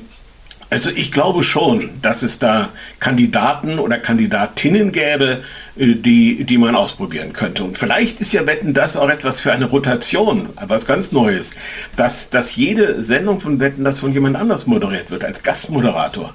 Also mir fiele da eine Menge ein. Das ist ja ganz spannend. Äh, Wolfgang Bosbach und ich, wir haben uns davor natürlich schon auch über Wetten das jetzt unterhalten und die Namen, die Sie genannt haben, die kamen bis auf Ina Müller auch von uns. Und ich äh, hatte ja die große Freude, in der letzten Sendung von Markus Lanz bei Wetten das mit auf der Couch sitzen zu dürfen und habe mich schon natürlich gewundert, wie viel Liegestütze, Bierkästen auf dem Rücken und so weiter ähm, dann da als Wetten hochstilisiert äh, wurden. Und wenn man jetzt so sieht in TV-Dino, wie Thomas Gottschalk ist, war ja nicht als Dino auf die Welt gekommen, aber inzwischen heute natürlich ist, und ich meine das voller Respekt und Anerkennung, und für den Iris Berben, Peter Maffay, und Sie haben gerade die ganzen amerikanischen Stars und äh, Sänger natürlich wichtiger sind als irgendwelche Instagram-Stars. Äh, spricht das nicht doch ein bisschen dagegen gegen die heutige Sehgewohnheit gerade von jungen Leuten, dass es eben nicht mehr diese Lagerfeuer-Mentalität erreichen könnte, die es mal mit Gottschalk lange hatte? Also ich glaube an das Lagerfeuer, immer noch. Ich glaube nur, dass es glimmt. Es ist aber noch nicht ausgegangen. Das heißt, man kann es neu entfachen. Warum glaube ich das? Wenn man sich umschaut äh, und auf Konzerte geht, da ist da nicht nur eine Generation. Da sind mittlerweile zwei oder vielleicht sogar drei Generationen am Start, die sich die gleichen Popstars ansehen. Ins Kino geht man mittlerweile auch mit Daddy und im Urlaub fährt man mit der Familie. Das war zu langen Zeiten uncool. Ähm, ich glaube, dass die Familie, auch die jungen Familien, der sagen wir mal 30, 40-Jährigen, äh, wieder groß, groß in Kommen ist. Und das spricht natürlich dafür, dass man auch Fernsehprogramme wieder für die ganze Familie macht. Natürlich bleibt es schwierig, von 8 bis 80 Shows zu machen, Shows zu gestalten. Das war es aber schon immer. Das ist nicht erst heute so. An Gottschalks doch überraschender Distanzierung von Michael Hunziger kann man ablesen, dass er Moderationsabsprachen als eher einengend empfindet und glaubt, er könne das alleine oder alleine besser. Ist er damit noch auf der Höhe der Zeit? Also, mich hat es auch gestört, wie Thomas da äh, etwas zynisch unterwegs war. Wir wissen alle, Thomas ist immer für einen lockeren Spruch. Äh, und wenn das in, in Form eines Interviews passiert oder in einer Live-Sendung, dann hat er immer selbst gesagt, ah, nur 80 Prozent von dem, was ich sage, ist okay. 20 Prozent müsst ihr vergessen, die sind für den Papierkorb. Jetzt war das aber keine, keine spontane Äußerung, sondern das war, in einem, ähm, das war auf seinem Instagram. Und das äh, hat mich auch gestört. Ich weiß natürlich auch wieder, äh, warum Thomas das gesagt hat. Ähm, während die erste große Wiederkehr von Wetten, das vor zwei Jahren ein großer, großer Erfolg war, war die im letzten Jahr eben kein Erfolg. Und da glaubte man an Thomas zu erkennen, ähm, dass er da ein bisschen fahrig wird, unbeholfen. Und das hat natürlich ein Profi wie die Michelle auch sofort gemerkt und hat das Ruder an sich genommen, äh, sodass die Presse dann anschließend vom betreuten Moderieren sprach. Und da kenne ich Thomas, das, das stört ihn. Das will er nicht lesen, das, das, das will er auch nicht hören. Das war, glaube ich, der Grund, dass er jetzt mal beweisen will, dass er auch in der Lage ist, alleine zu moderieren. Er hätte es anders formulieren sollen.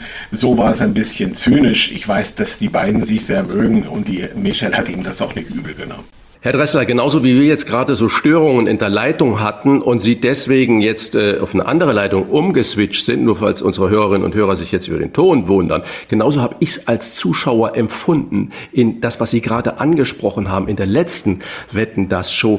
Äh, ich habe mich persönlich über Hunziger, Michael Hunziger wirklich geärgert, unabhängig dessen, dass ich die auch mag und dass sie, die ist eine tolle Frau und intelligent und spricht so viele Sprachen, wunderbar. Aber ich hatte das Gefühl, sie hat Thomas Gottschalk bewusst an die Wand gespielt und dass die ganzen Kritiker dann natürlich über betreutes Moderieren gesprochen haben, konnte ich in der Situation nachvollziehen.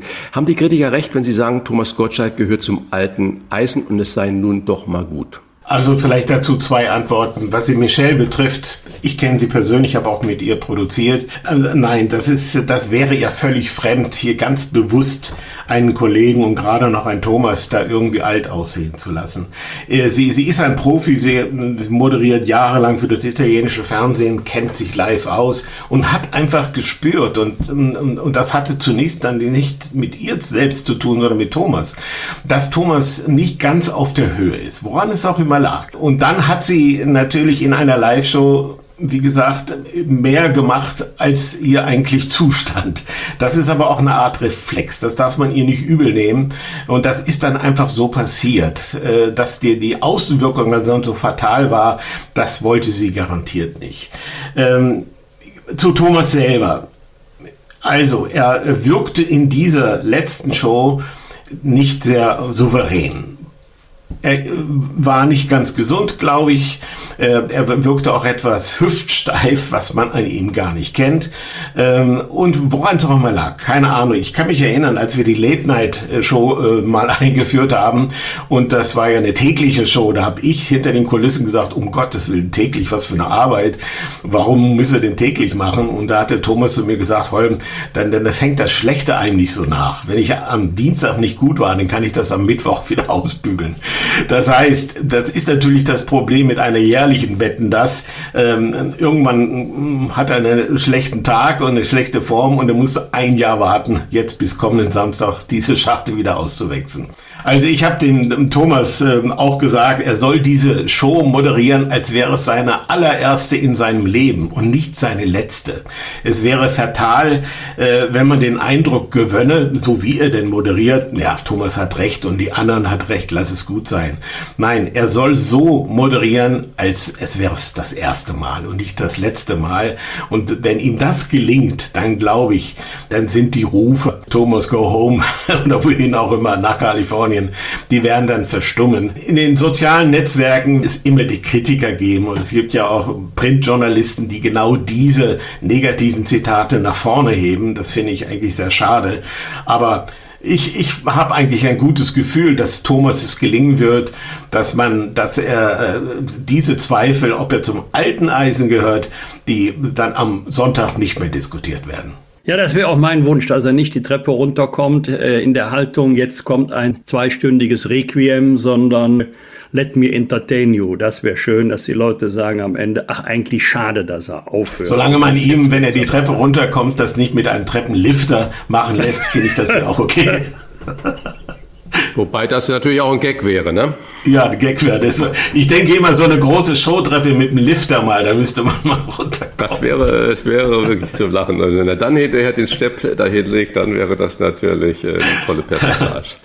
Also Horn Dressler kennt Michel Hunziger, das ist ja klar. Jetzt Christian Rach auch noch. Wenn jetzt Jochen Maas noch sagt, er kennt sie auch gut, dann wäre die aber schwer eifersüchtig. Frage, nährt Gottschalk in seinen Interviews nicht selbst so ein bisschen die Zweifel an ihm? Ist doch in letzter Zeit mehrfach von ihm zu lesen und ja. hören gewesen. Seine Zeit sei jetzt mal vorbei. Das ist richtig. Er selbst äh, hat in den letzten Interviews und auf seinen Instagram-Account so fast herablassend über die, die große Unterhaltung und damit auch über sich. Äh, tatsächlich, er hat äh, selbst so ein bisschen den Zweifel äh, gesetzt, äh, teilweise wie eben gegenüber Michel, auch gegenüber anderen, sogar mit einem gewissen Zynismus, was, was ihm gar nicht steht äh, und verlieren sollte. Aber es ist eben so, vielleicht, vielleicht ist ja tatsächlich durch die ganze Situation mitwetten, dass, dass man ihm immer wieder, egal wo er ist, dann fragt, ach Thomas, lass es doch sein, dass er dann irgendwo auch ja, einen dicken Hals kriegt, sage ich mal, und sagt, naja, dann, dann gehe ich halt. Aber äh, Thomas ist eben kein Liegestühltyp. Die Leute, die Mahner, die ihn sozusagen von der Showbühne drängen wollen, im Sinne, lass es doch sein, vergessen eins. Das gilt für alle kreativen Menschen. Die kreative Gestaltungslust die hört im Alter nicht auf, die bleibt. Das geht allen so, die für das Fernsehen, für Film arbeiten, fürs Radio. Die Gestaltungslust ist der Motor und bei Thomas ist es, ist es auch die Gestaltungslust. Es ist nicht die Eitelkeit, es ist auch nicht das Geld, es ist einfach die Gestaltungslust. Und er möchte einfach da auch was machen und was tun. Er ist kein Liegestuhltyp. Und wenn er zu seiner alten Stärke findet und eben diesen Zynismus, den er sich ja da ein bisschen, woher er auch immer gekommen ist, dann wieder abtrainiert und wieder zu diesem Optimismus, zu der Zuversicht kommt und gerne auch wirklich hier so, hoppla, jetzt komme ich, dass er eben die, die, die Kritiker alt aussehen lässt. Ähm, das wäre natürlich perfekt. Herr Dressler, jetzt mal bitte weg von der Person Thomas Gottschalk hin. Äh, Sie sind ja auch Fernsehproduzent, unglaublich erfolgreicher Fernsehproduzent. Lassen Sie uns mal über Fernsehen nochmal sprechen. Können sich denn Geschmäcker über Jahrzehnte überhaupt fundamental ändern oder bleiben sich die Menschen beim Fernsehkonsum treu? Einmal wetten das Anhänger oder die großen Quizsendungen oder äh, äh die Tatortfans, sind die immer so? Oder sehen Sie als Fernsehschaffender, als Produzent da auch eine Veränderung? Also, als Fernsehproduzent oder auch wiederum jeder, der irgendwie kreativ aktiv ist, kommt ohne den Zeitgeist zu Worten nicht herum. Das heißt, der Zeitgeist verändert sich tatsächlich. Allerdings verändert er sich, glaube ich, in Wellenbewegungen. Wie in der Mode kommt alles wieder. Am Beispiel Frank Elstner ist das übrigens gut zu erklären. Über den fegte fast zehn Jahre der Zeitgeist äh, hinweg und er, wir haben oft zusammen gesprochen, wo er sagte, wieso, wieso trete ich jetzt auf einmal am Nachmittag Freitag auf und nicht mehr in der Samstagabendshow, äh, obwohl er sich persönlich gar nicht verändert hatte. Aber seine Art zu moderieren war irgendwann vom Zeitgeist überholt. Und dann aber, nach, diesen, nach dieser Wellenbewegung, war er wieder in und er hat, verstehen Sie, Spaß moderiert, obwohl er sich wiederum nicht verändert hat. Das heißt, ich glaube, dass tatsächlich der Zeitgeist hier eine große Rolle spielt, ähm, auch was die Fernsehunterhaltung betrifft.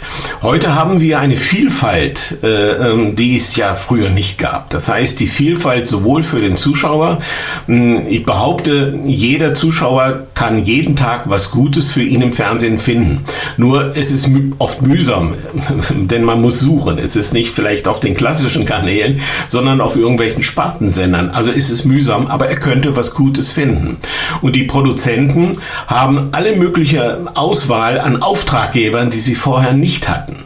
Und, und diese Vielfalt bildet sich aber nicht, so sage ich, ich tatsächlich im, im Programm wieder, sondern wir haben das Gefühl, es gäbe nur Quizshows, nur Castingshows oder äh, Real Life, also Reality-Shows.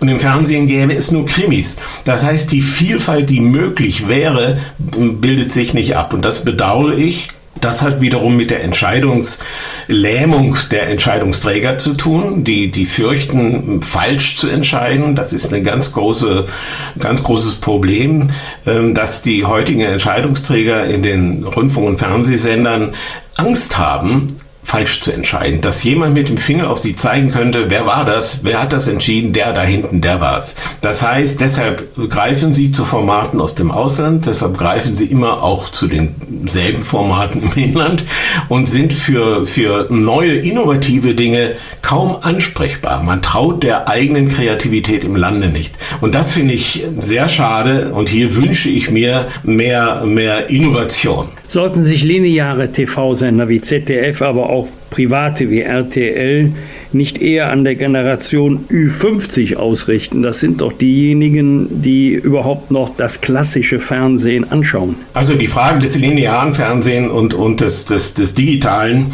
stellt sich ja schon seit längerem. Und oft ist es auch eigentlich ein, kein Problem, denn, denn das lineare Fernsehen kann ja heute auch auf Tablets oder auf, auf, auf uh, Handys angeschaut werden, nicht nur über den klassischen, klassischen Fernsehapparat, obwohl diese ja im Flatscreen-Format immer größer werden und die große Lust, Dinge auch über einen großen Bildschirm zu sehen, müsste eigentlich da sein und nicht über den kleinen Handybildschirm. Ich glaube, dass beide Systeme nach wie vor miteinander ihre Berechtigung haben und das lineare Fernsehen hat einen unschätzbaren Vorteil äh, vor den Streamingdiensten, denn sie können Live-Ereignisse schaffen und, sie, und, und über, nicht nur im Sport, sondern auch im Entertainment. Das heißt, das Live, der Live-Event, das Live-Ereignis, das äh, bieten Streamingdienste kaum an, eigentlich gar nicht. Und das ist der Vorteil natürlich der klassischen Fernsehsender, ähm, die Sie genannt haben, der großen fünf, aber auch andere. Hier, glaube ich, liegt der Vorteil, Live-Ereignisse zu schaffen, im Sport sowieso, aber auch im Entertainment ähm, und keine aufgezeichnete Ware, nämlich dann können Sie mit den Streaming-Diensten nicht mithalten. Herr Ressler, kaum jemand im deutschen Fernsehen dürfte so viel Erfahrung haben mit der Produktion von Sendungen on wie Sie, gibt es irgend noch einen unerfüllten Produktionstraum von Holm Dressler? Gibt es noch was, wo Sie sagen, da denke ich schon seit vielen Jahren drüber nach, das würde ich dem Publikum gerne einmal präsentieren? Ja, da gibt es tatsächlich ein Format, was ich im Kopf habe, äh, was noch nicht realisiert wurde, obwohl ich es mehrfach Angebot habe und heute soll es sein. Also es ist einfach die 24-stündige Silvestershow. Jetzt für Silvester ist das ein bisschen zu knapp, ich weiß das, aber ich habe es rechtzeitig angeboten.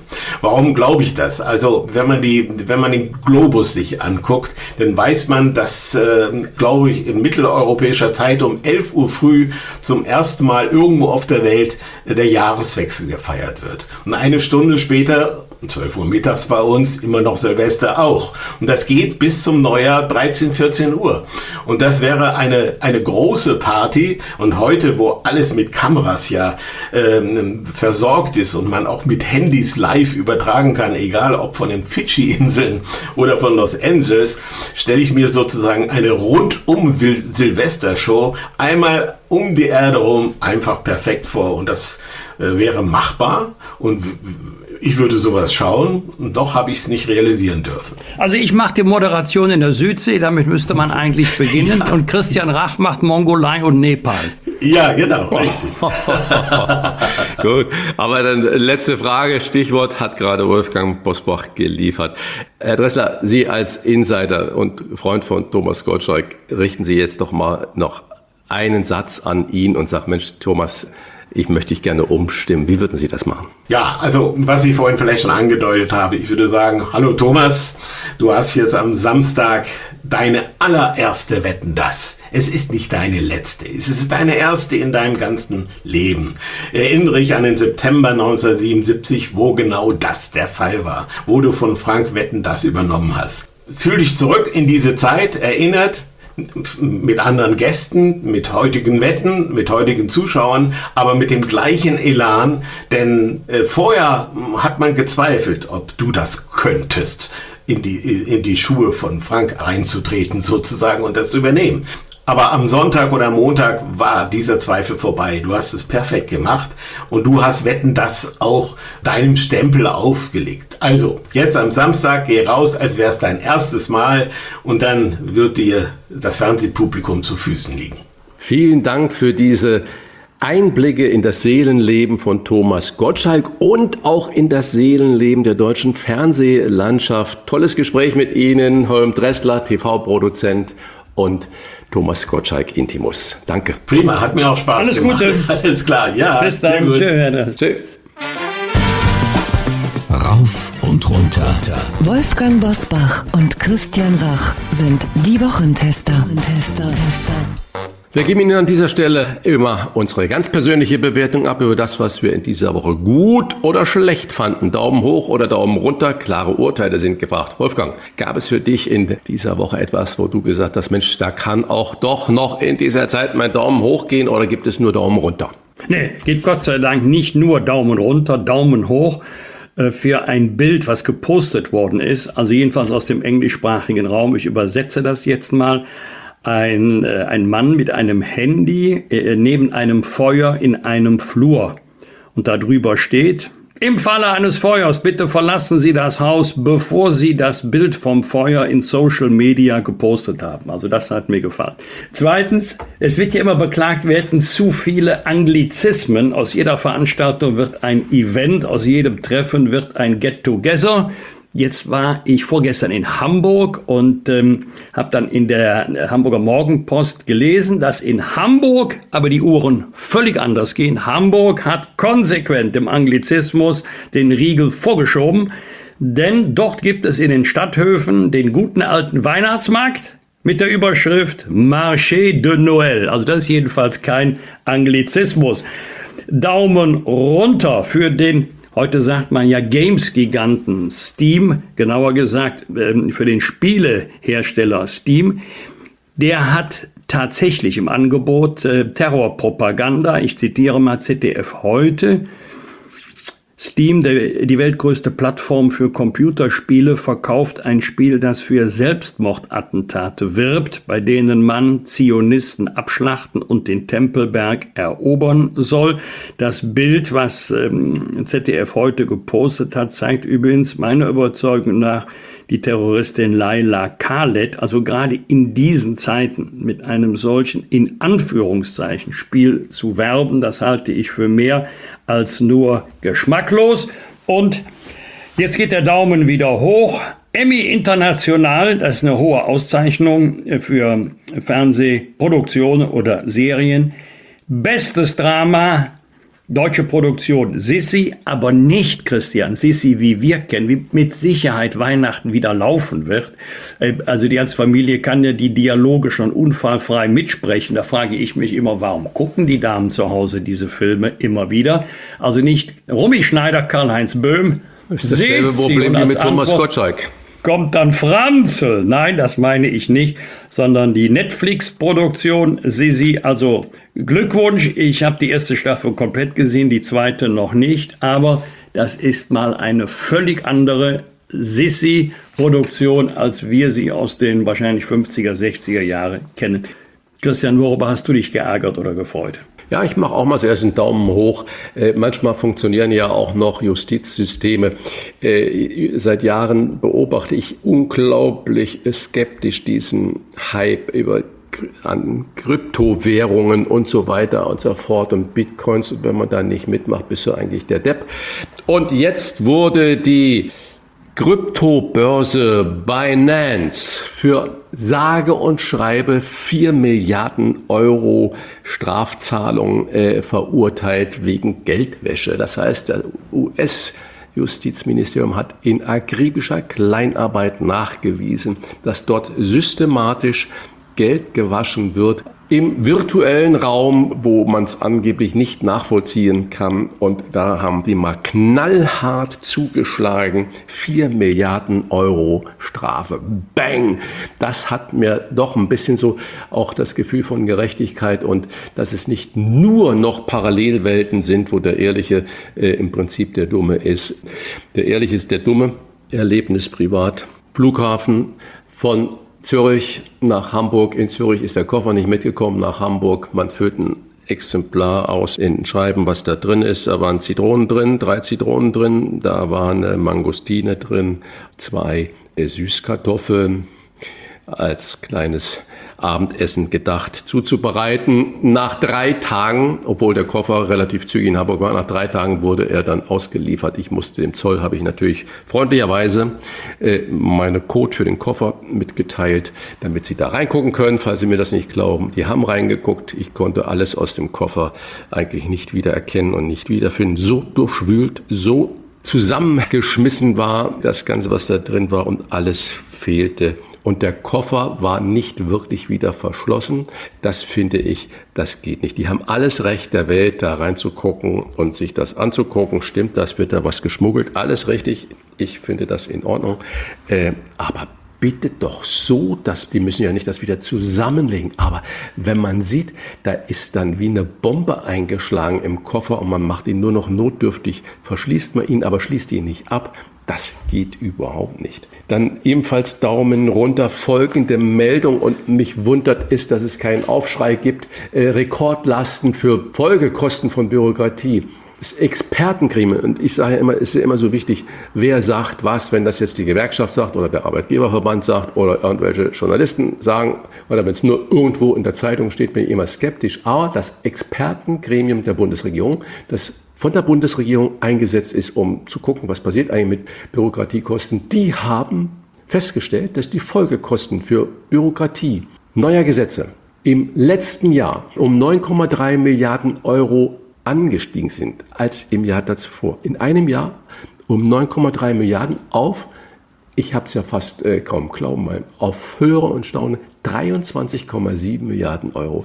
Das muss man sich mal vorstellen, nur um bürokratische Anforderungen zu erfüllen, wo kein Eurogeld mit verdient wird, wo nur Dokumentationspflichten, Ausfüllen von Formularen, Drucken von Papieren und so weiter und so fort 23,7 Milliarden Euro an Kosten. Die würden natürlich unglaublich in die heutige Zeit hineinpassen, wenn man die anders investieren könnte. Und genauso der wissenschaftliche Beirat des Bundesfinanzministeriums hat äh, letzte Woche folgende Rechnung aufgemacht. Er hat sich angeguckt, vierköpfige Familie in München lebend verdient 4000 Euro brutto mit all den Geldzuschüssen kommen sie gerade an, Wohngeld.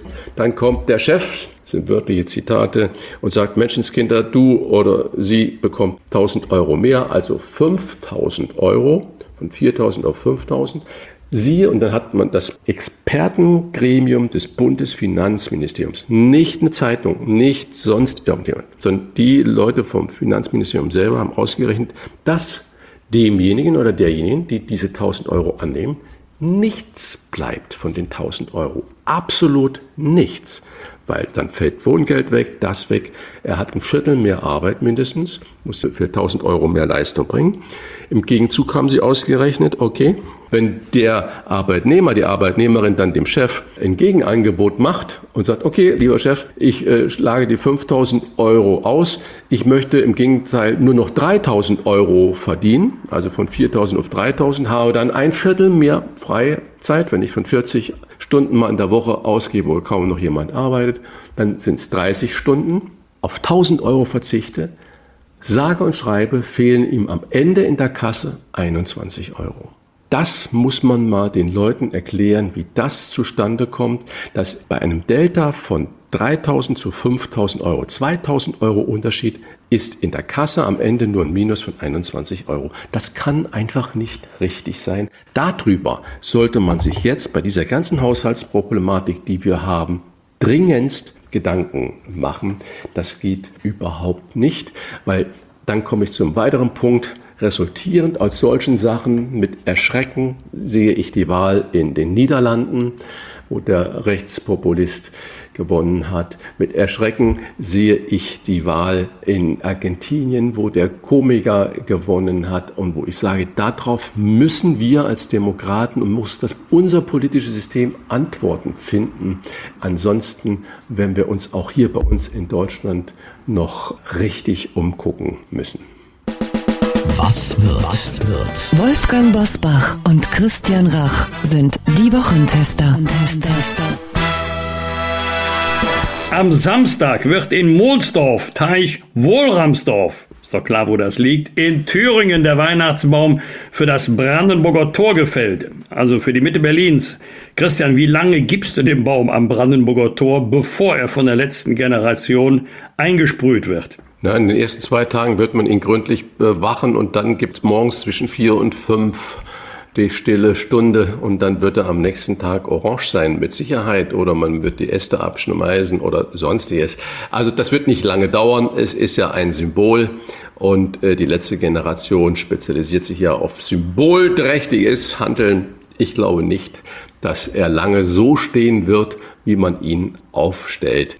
Ebenfalls aber am Wolfgang am Brandenburger Tor findet am Samstag eine Friedensdemo von verschiedenen Initiativen statt. Unter anderem nimmt auch natürlich Sarah Wagenknecht da teil. Das Motto lautet Nein zu Kriegen, Rüstungswahnsinn stoppen, Zukunft friedlich und gerecht gestalten. Wer sagt da nicht Ja? Aber eine realpolitische Frage dazu, können Friedensdemos wirklich noch irgendwas bewirken? Und zweite Frage an dich, Wolfgang. Warst du jemals bei so einer Friedensdemo dabei? Äh, nein, ich bin überhaupt kein großer Demonstrationsfan oder Mitläufer, egal für oder gegen was. Ich war ja vor wenigen Tagen bei zwei palästinensischen Demonstrationen äh, gegen Israel, das äh, um sein Existenzrecht kämpft im Auftrag von Stern TV. Ansonsten nein. Ja, was kann eine solche Friedensdemo bewirken? So als zivilgesellschaftliche Kraft kann man auftreten, die die Bedeutung herausstellt, Konflikte bitte nicht mit Gewalt lösen, sondern mit Politik, mit Diplomatie. Mich wundert allerdings immer der Zeitpunkt.